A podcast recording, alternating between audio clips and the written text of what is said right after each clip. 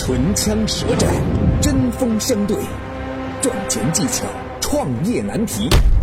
崔磊 vs 天使投资人奥斯卡，谁能获胜？马上进入今天的创业找崔磊。崔磊，乐客独角兽创始人、天使投资人，创办了《创业找崔磊》节目。奥斯卡，创丰资本天使投资人，喜马拉雅签约创业导师。下面进入问题一。现在旅游行业感觉很有前景，我想参与试试。国内的景点哪个不坑啊？还是做国外的吧，不然费力不讨好的。我感觉只要服务做好，肯定有机会啊。哎，现在人多难伺候，你甭管有啥问题啊，都得你担着，不好做。本期话题：国内旅游市场赚钱是否还有机会？下面有请崔磊表达他的看法。我先表明一下我的观点啊，这个国内旅行肯定不是说一点前途都没有了，毕竟中国地大物博，是吧？那个我只是说啊，接下来国内旅行可能要面临很大的挑战。我先跟各位分析一组数据吧。二零一七年的时候呢，中国国内旅行的整个收入啊，大概是四点五万亿，四点五万亿啊，这个数字非常惊人。它同比增长了多少呢？大概增长了百分之十五左右。我们再来看一看，二零一七年。中国出境旅游的市场，这个很可怕啊！这个出境旅游，因为没法去统计它总共花了多少钱，有些人是带现金的，然后有些人是刷各种卡的啊。这个收入呢，也不是在国内能够结算得了的，所以我们就说人次增长了多少吧啊！这当中有一些非常可怕的数字。韩国啊，在二零一七年的时候呢，同比大概是下滑了百分之五十。大家说，那你还说这个国内市场比较？有希望，国外没有希望。但是我想告诉你，二零一六年最高增幅达到多少？百分之二百五十。韩国出境游啊，同比增加百分之二百五十。那后来因为什么原因，大家也都很清楚了。所以潜力很巨大。我们再来说日本，日本二零一七年同比增加百分之三十五。泰国这个二零一七年同比增加百分之七十，将近百分之八十。这是泰国啊。然后越南，越南算比较低的啊。然后二零一七。最高是同比增加百分之百，这是单月啊。那平均接下来呢是百分之五十左右。大家想想看，这到底是以什么样的速度在狂飙啊？百分之二三十都已经不算是增长，平均百分之五十，然后最高百分之二百五十。所以中国周边国家的这个旅游市场正在进一步的被拓展。我们就不说国内旅旅游的问题了吧，今天去聊什么同质化太严重啊，就聊什么这个类似于像雪乡最近爆出来的，尽管整改之后价格依然偏高啊，然后相对来说这个旅游景点过于集中，基础设施供应太差，我觉得这就不要聊了，这大家都知道的事儿，就聊它没有意义。我想提一些有建设性意义，我们去想怎么去把国外的这部分旅行需求变成我们赚钱的可能。我跟大家举个例子啊，有一个创业者之前来上过我的节目，他是专门干嘛的呢？做旅游定制师。旅游定制师就是他找了一大批人，然后在这个朋友圈当中，然后来发旅游目的地很好看的照片，告诉你玩法等等等等。那他自己身边这些朋友看到了朋友圈，就会说：“哎，那可以啊，很好啊，你有介绍吗？好，我来帮你出一个当地旅行的线路。你到底是亲子游啊，还是情侣游啊，还是毕业游啊？这还是说陪着父母去玩啊？根据你自己的这个特点，然后我来给你相匹配的酒店呀、景点呐，包括返程的和去程的机票。于是他就能赚钱。怎么样赚钱呢？因为有一个后面的供应端来支撑。他前面的需求，他在这儿采购的各种就酒店啊、机票啊等等景点啊，都比携程去哪儿甚至还要便宜。你看，这看似好像就是一个微商的项目，但是他抓住的就是当下大家出境游的这种热情。所以，我们今天来探讨这个话题啊，不要再跟我讲说，哎呀，我跟你辩论谁好谁不好，而是我们要思考现在在哪个点更好。如果出境游很明显更好的话，那么我们在国内的旅游一定是受到了挑战。感谢崔磊的精彩发言。本期话题：国内旅游市场赚钱是否还有机会？嗨，大家好，我是崔磊。节目进行到这儿呢，我们向您诚意的推荐我们的创业者社群。如果你想找到一个赚钱的项目，我们会根据您的特点为您推荐合适的品牌。如果您的项目很好，想对接投资人，我们每周都会有线上的投资人见面会。如果你想找供应商，想找销售的渠道，想找合伙人，都可以加入我们的创业者社群乐客独角兽。在这儿呢，有将近两万名创业小伙伴等着你哦。在全国的各个省份、各个行业，我们都可以一起抱团取暖。加入的方式：下拉手机屏幕，添加节目简介里的微信号，就可以找到。下面有请奥斯卡表达他的看法。大家好，我是天使投资人奥斯卡。我斩钉截铁的回答：有机会。为什么？很多人说：“哎呦，你看，云南啊，这个黑导游，青岛大虾啊，这个雪乡七克八克，对吧？”说：“哎呀，这么乱了，所有的人都在往外跑。天哪！你们理性一点，静静的来思考这些点好不好？你们会发现啊，就说我吧，我八六年的，现在三十二岁，马上三十三岁了。从小我们就知道，哪怕我们去香港，都有黑导游接个团啊，你们来了对吧？走，把你们带到一个景点去啊，然后买钻石、买手表，买完了之后才给你们到下个景区去。这不是现在就有的，历史上另每一个阶段总有那么一些人会做这样的事情。但是，你看我去香港是什么时候？最早的时候，那应该是零四零五年了吧？那现在呢？没有了吧？啊，现在国内同样的是，你们不要把一些点就覆盖到面啊，甚至哪怕你就说现在整个旅游行业黑的不行吧，越是乱的时候越有机会。只要你的体系、你的模式、你的服务做出来了，和他们不一样，不那么黑，啊，你做的只要不那么黑，你的客流也会起来的。另外，不要开玩笑的说，哎呦，大家都要出国旅游了。出国旅游，你算一算，有一首歌送给你，叫“有钱的时候没时间，有时间的时候没钱”。你旅游一定要结合这两个点来说的。所以大家都在说啊，短途游现在火起来了啊，近郊，上海，我这个是属于长三角地区近郊啊，江浙沪，啊跑一跑，对吧？北京京津冀啊，现在这个时间滑滑雪，难道你说这个现在旅游市场就不做？所有的人哦，要滑雪都要飞到瑞瑞士去啊，都要飞到日本去滑吗？啊，我要看海，我三亚就不去看了，我珠海也不去看了，我烟台大连我也不去看了，我都一定要飞到什么这个巴厘岛啊啊，塞班啊啊，大溪地呀，普吉啊。可能吗？不可能！你在做事的时候，一定要去想它的一个市场的容量。中国的旅游市场，我能很负责任的说一句，还没有开发完呢，还有很多非常美的地方根本没有人去开发。开发是一个，服务升级是一个。在这种乱象丛生的时候，你保持理性的态度，做一些差异化，做一些良心的服务，必然有。感谢奥斯卡的精彩发言。下面让我们来看看各位听众有什么看法。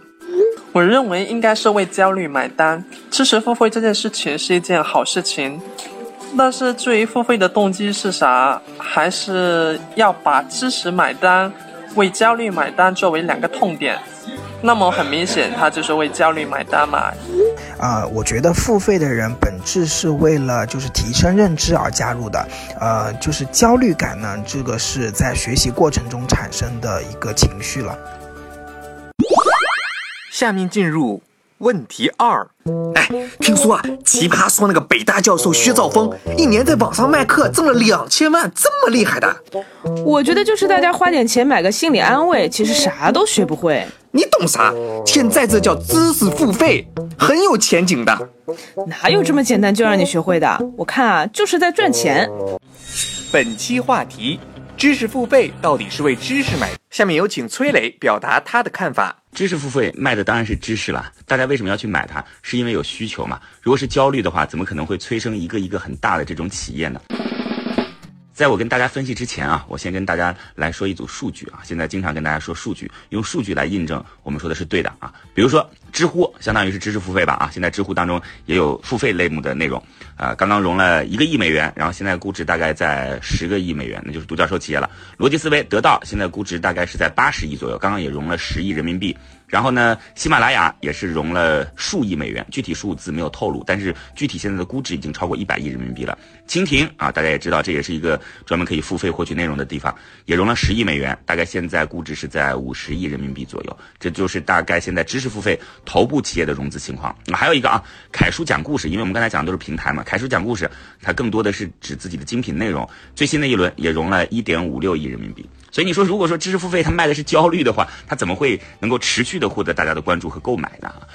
我们呢只想说，不再探讨说知识付费这件事儿到底是不是真的需求了。我是想告诉你，你也可以切入到知识付费这个领域当中来。我就举个例子吧，比如说啊，过去你是生产毛衫企业的，那对于你来讲，发现说，哎呀，现在好像这个我们的销量出现了一些问题啊，需求也没有那么旺盛了，人工的工资也变高了，你完全可以转行。我们就以毛衫企业来举例吧。对，不管是对于我如何来去在供应链端进行选择和优化，这是你的经验，对不对？然后在管理的过程当中，如何提升效率，选择哪一些机器可以有更好的这种产出比，我选择哪一些对象可以少走一些坑，结款的时候可以更简单和更方便，在和我的合作伙伴签订某一些合同的时候，包括国家的一些这个财税政策，可能会有一些呃我自己合理避税的方法，这都可以教给大家。那你要想想看，这样的内容是不是别人需要的？你的经验当然是别人需要的了。通过这样的分享，你不仅仅可以收到钱，你这个钱可以设定一百九十九块钱一年，大家都在微信群里边听我定时的讲，没那么复杂，就在微信里讲就可以了。也可以九十九块钱，甚至九块九毛钱。你要知道，你卖掉的不仅仅是所谓的知识，你同时还获得了一大批在这个领域当中精准的从业者。那有了这批精准的从业者，同时他们对你又是五体投地，对你具有信任感，你能干什么？自己想。所以啊，知识付费一定是刚需，你也可以参与，并且这背后所带来的延伸价值都值得我们深度去思考。感谢崔磊的精彩发言。本期话题：知识付费到底是为知识买单，还是为焦躁买单？嗨，大家好，我是崔磊。节目进行到这儿呢，我们向您诚意的推荐我们的创业者社群。如果你想找到一个赚钱的项目，我们会根据您的特点为您推荐合适的品牌。如果您的项目很好，想对接投资人，我们每周都会有线上的投资人见面会。如果你想找供应商，想找销售的渠道，想找合伙人，都可以加入我们的创业者社群乐客独角兽。在这儿呢，有将近两万名创业小伙伴等着你哦。在全国的各个省份、各个行业，我们都可以一起抱团取暖。加入的方式，下拉手机屏幕，添加节目简介里的微信号，就可以找到我们了。下面有请奥斯卡表达他的看法。大家好，我是天使投资人奥斯卡。我觉得是为焦虑、焦躁、浮躁买单。你知识是这三言两语就变成知识了吗？首先，我们来说说什么叫知识，好吗？啊，理论知识对是一种，实践知识是的，是我们要经过实践之后得出来的结论。那还有一个呢，是你自己的知识，也就是你的阅历。如果你只有理论，你没有实践，实践完了也不去复盘，也不去思考，这不会变成你自己有用的阅历，不会变成你自己真正的知识的。知识付费火的，像我们罗振宇罗老师啊，做呢得到。包括樊登读书会，我觉得这事儿做的挺好的，哪怕他都说的是焦虑，我也觉得挺好的。为啥？人呐，首先要有上进心，二你要保持好奇心，但是你要理性。这么厚的一本书，我给你三言两语，五到十分钟，给你夸夸夸说完了，说的都是什么？都是标题，每一个标题，每一个章节那些画重点、画圈圈的话，跟你说完了之后，你说你这本书吃透了吗？不存在的，知识是讲体系的。讲结构的每一本书的由来都是有传承的，这叫知识。不管说是物理学也好，地理也好，历史也好，心理学也好，这都是全球无数的专家学者、大师大神，他们倾尽了多少代人的智慧经历沉淀下来的东西。靠你三言两语这几分钟，你就有知识了。但是为什么我说它有用？有用在的是它是一个。呃，萤火虫的微光，它是一个小石子儿，他把你已经哎呀平静的没有任何波澜的你大脑里面的这个湖面啊，当这个东西丢过来的时候，到底能够把你变成一个知识的风暴啊，产生一个大浪，还是说哎呦砸过去也就没了，听过算过，这个是要看你个人的。知识付费现在给的很多是什么启示？那之所以会给你启示和启迪，当然是因为你焦虑了，突然之间人家蹦了个新词儿。哎呦天哪！我不知道，突然之间给你说了个某某事件、某某理论。天哪，我不知道。哎呀，我是不是落伍了？哎呀，是不是我茶余饭后和人家没有聊资了？我要去了解一下。但是了解之后，也只是碎片时间、碎片化的知识点。感谢奥斯卡的精彩发言。下面让我们来看看各位听众有什么看法。我认为还是有机会的吧。国内商务旅游市场向来被视为一片蓝海。且以每年惊人的幅度还在增加呢，包括呢商务考察、出行旅游、酒店住宿、会务餐饮等在内的市场前景，我觉得都是很巨大的呀。一定是会有机会的。那看看现在目前的黄金周的情况，就知道这个机会还是很大的。所有的乱象都是会被这个市场监管所解决。那解决不了的话，也只是当地的旅游会被淘汰。那现在无论有钱没钱，旅游的这个需求，呃，大部分人都是有的。比如说这个毕业毕业了要旅游，放假要旅游，结婚要旅游。有些比如说工作累了，还是会想要去旅游。那不过呢，就是说旅游以后的趋势一定是大家。都想去好看的、服务又好的、人还不多的地方。下面进入辩题三。你这一直点手机玩啥呢？哎，你别提了，你就取关这些公众号呢呗，你老给我发广告，太烦了。我感觉都是有意思有用的才关注的，现在怎么这么乱七八糟的呀？哎，感觉现在都没人认真做公众号了，我平时也基本都不看了呀。本期辩题：微信公众号的打开率不到百分之一，现在做公众号还有意义吗？下面进入崔磊与奥斯卡的唇枪舌战。正方崔磊出招，公众号到底有没有价值？当然有价值啦。就我们一直以为公众号是一个流量入口，那是过去红利期的时候。我们现在要把公众号当做一个工具来看待。我们先不说公众号啊，我们先说淘宝。那你觉得淘宝还有没有价值呢？淘宝的价值啊，不仅仅是因为在淘内有流量，我们把它称为淘内流量，它其实在淘外也有流量的。就是我们今天把淘宝的链接分享到各种各样的群当中去，这就叫做淘宝客啊。那个淘宝的店铺承载的其实只是交易的这个场景，它并不是说一定要在淘系当中啊，通过搜索、通过推荐、通过直通车拿到淘宝内部的流量。所以这个工具的作用是很重要的，因为在淘宝当中所有的支付环节、评论环节、呃用户的信任都已经构建成功了。所以今天有人想取代淘宝很难，你哪怕比淘宝的流量要高，但是你没有它那样的整个购物体验和购物环境啊。微信也是这样子的。今天我们以为微信啊，就是我发一篇文章，别人看了点赞，我再做个广告，那已经太 low 了，太初步了。今天公众号其实是一个你自己可以去进行很多设置的这种就是互动环境，比如说啊，公众号的文章底部也好，阅读原文也好，还有底下的几个小板块也好，都可以进行。就是你自己更丰富的设置，你可以去做知识付费，你甚至可以去延伸到一些店铺管理，你甚至可以去做关于你自己就是用户与你之间的这种数据统计都可以呀。就是你完全可以把用户存在哪？你可以把用户存到微信群里边去，你可以把用户存到这个个人微信号当中去。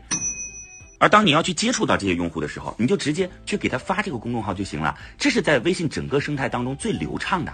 所以千万不要以为公众号没有意义了，公众号可能不再是承载用户的那个地方，因为打开率的确低了很多，它它变成了一个可以让用户去进行多元化互动的场景了，是吧？那除了我们平时所说的订阅号之外，更多的人认为啊，我们说的公众号就是订阅号，不是啊，公众号还有另外一个号叫做服务号嘛，服务号现在依然很强势哦，服务号一周虽然只能发一个通知，但是我们要知道，服务号一旦和用户绑定了关系之后，用户所有的行为都可以通过服务号再次通知。平时我们在支付的时候，你扫一下支付，噔就有一个信息从你微信当中某一个支付的就服务号当中跳出来了。只要触动了用户的行为，就可以让用户在界面当中看到相应的消息，这是威力很大的。所以我们一定要对于微信的公众号，包括订阅号和服务号，有重新的理解和定义，才能够去理解它的价值。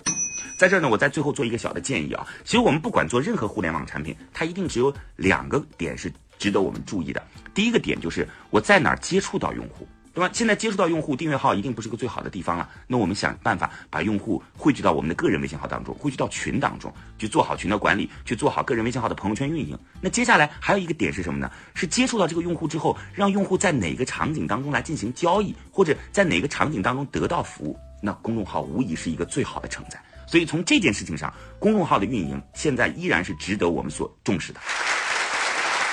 感谢崔磊的精彩发言。本期辩题：微信公众号的打开率不到百分之一，现在做公众号还有意义吗？嗨，大家好，我是崔磊。节目进行到这儿呢，我们向您诚意的推荐我们的创业者社群。如果你想找到一个赚钱的项目，我们会根据您的特点为您推荐合适的品牌。如果您的项目很好，想对接投资人，我们每周都会有线上的投资人见面会。如果你想找供应商，想找销售的渠道，想找合伙人，都可以加入我们的创业者社群乐客独角兽。在这儿呢，有将近两万名创业小伙伴等着你哦。在全国的各个省份、各个行业，我们都可以一起抱团取暖。加入的方式：下拉手机屏幕，添加节目简介里的微信号，就可以找到我们了。反方奥斯卡接招。大家好，我是天使投资人奥斯卡。我觉得没有意义，原因很简单。我们来看看历史啊，企业要做这个啊，要做那个，你会发现这是和技术相关的啊，这是和整个业态相关的。当所有人都在老老实实做线下的时候，突然有人说：“哎，我们要搞一个网站。”互联网时代来了，大家每个公司都去做了公司的网站，啊，不再是靠以前那种纯纯的办法来给你送个纸质的宣传资料啊，我们电话沟通啊，我们见面，甚至招商会，那是因为科技改变的。那我们说流量，当公司网站做好了，发现，哎呦，PC 端好像流量不行了，开始到移动端了。很多企业、很多人都开始做微博了。为啥？因为微博流量大，大家都去微博了。到了微博了之后，微博现在也差不多凉凉了。接着呢，哦，要做朋友圈了，啊，要做公众号了。公众号、朋友圈现在它已经不是一个私人社交的场所了。它是一个商务、私人，甚至还有些乱七八糟的一些。那你做了之后，它的精准率有多少啊？都说了，这个打开率都都不到百分之一。所以你们会发现，现在很多人在干嘛？又在追流量。流量追谁呢？开始追抖音了啊，追快手了。在抖音上面开始有他们的蓝 V 号、他们的官方号开始宣传他们的产品啊，去宣传他们的公司理念，去介绍他们好玩的团队，是不是？那你说你现在再去做这个公众号有意义吗？没有意义啊。但是要不要有？哎，有可能要有，因为你的这些资讯啊，你要报的这些信息啊，不仅仅是说你要在百度上面啊，不仅仅说你在大众点评上面，不仅仅是说在微博和微信上面，因为这是什么？因为别人也有，你也得有，只是你投入度到底要多少，这是随着流量变迁而变迁的。那大家都在做抖音，如果过两年，哎，又出来一个新的。流量大鳄，新的流量平台出来，那大家都开始往那边迁移了，是不是？都开始迭代了，这是时代造成的。而且公众号我自己做下来啊，是所有全网里面我觉得最难做、最需要生根，但是做完了之后呢，会比较有粘性的一个地方。可是做公众号这件事儿，还要和你企业的属性要相关。你们到底是什么样的企业？我为什么要做这件事儿？那从流量端我来看，啊，从精准性我来看，我觉得现在做微信公众号没有意义。感谢两位的精彩辩论，下面让我们来看看各位听众有什么看法。不能说绝对无意义，生产量大，获取方式多样，链接的方式绝对不是最佳的打开方式，具体得看公司做什么行业。我们是一家创业孵化器的，也是初创。公众号就有很有必要。现在短视频、小程序等各种吸引流量的技术已经成熟了，带来的流量效果要远远的高于公众号。这个时候，企业如果还要运营公众号这个夕阳产业，这不是本末倒置吗？要知道，如果你只是开通了，但是不去运营的话，那跟没有是一样的。既然不能给不能给你带来利益，难道只是为了开通而开通吗？所以我不建议。既然不能给你带来利益，难道只是为了开通而开通吗？所以我不建议。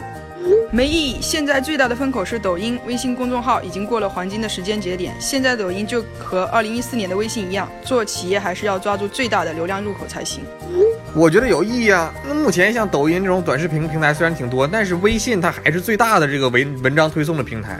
如果说你做的产品是跟文字有关为主要内容的话，做公众号还是有意义的。今天的节目到这里就结束了，感谢两位的精彩辩论。创业找崔磊，我们下期再会。嗨，大家好，我是崔磊。节目进行到这儿呢，我们向您诚意的推荐我们的创业者社群。如果你想找到一个赚钱的项目，我们会根据您的特点为您推荐合适的品牌。如果您的项目很好，想对接投资人，我们每周都会有线上的投资人见面会。如果你想找供应商，想找销售的渠道，想找合伙人，都可以加入我们的创业者社群乐客独角兽。在这儿呢，有将近两万名创业小伙伴等着你哦。在全国的各个省份、各个行业，我们都可以一起抱团取暖。加入的方式：下拉手机屏幕，添加节目简介里的微信号，就可以找到我们了。